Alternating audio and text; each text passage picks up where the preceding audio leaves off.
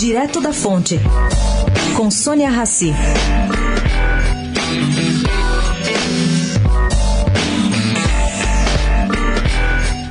Pedro Guimarães, presidente da Caixa Econômica, está estudando abrir um programa de demissão voluntária, um PDV, que pode chegar a economizar até 2 bilhões de reais por ano, caso o processo tenha sucesso.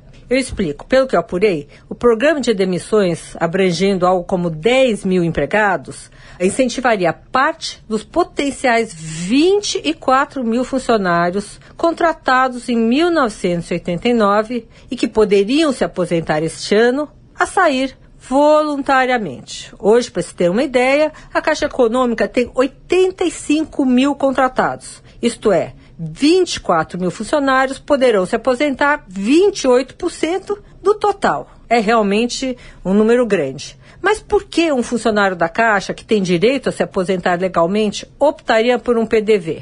Segundo fonte da equipe econômica, muitos contratados não querem sair porque vão continuar contribuindo para as perdas registradas pela SUNCEF. Até o reequilíbrio de contas do fundo de pensão, tanto a Caixa quanto os empregados, meio a meio, estão contribuindo para fechar o buraco.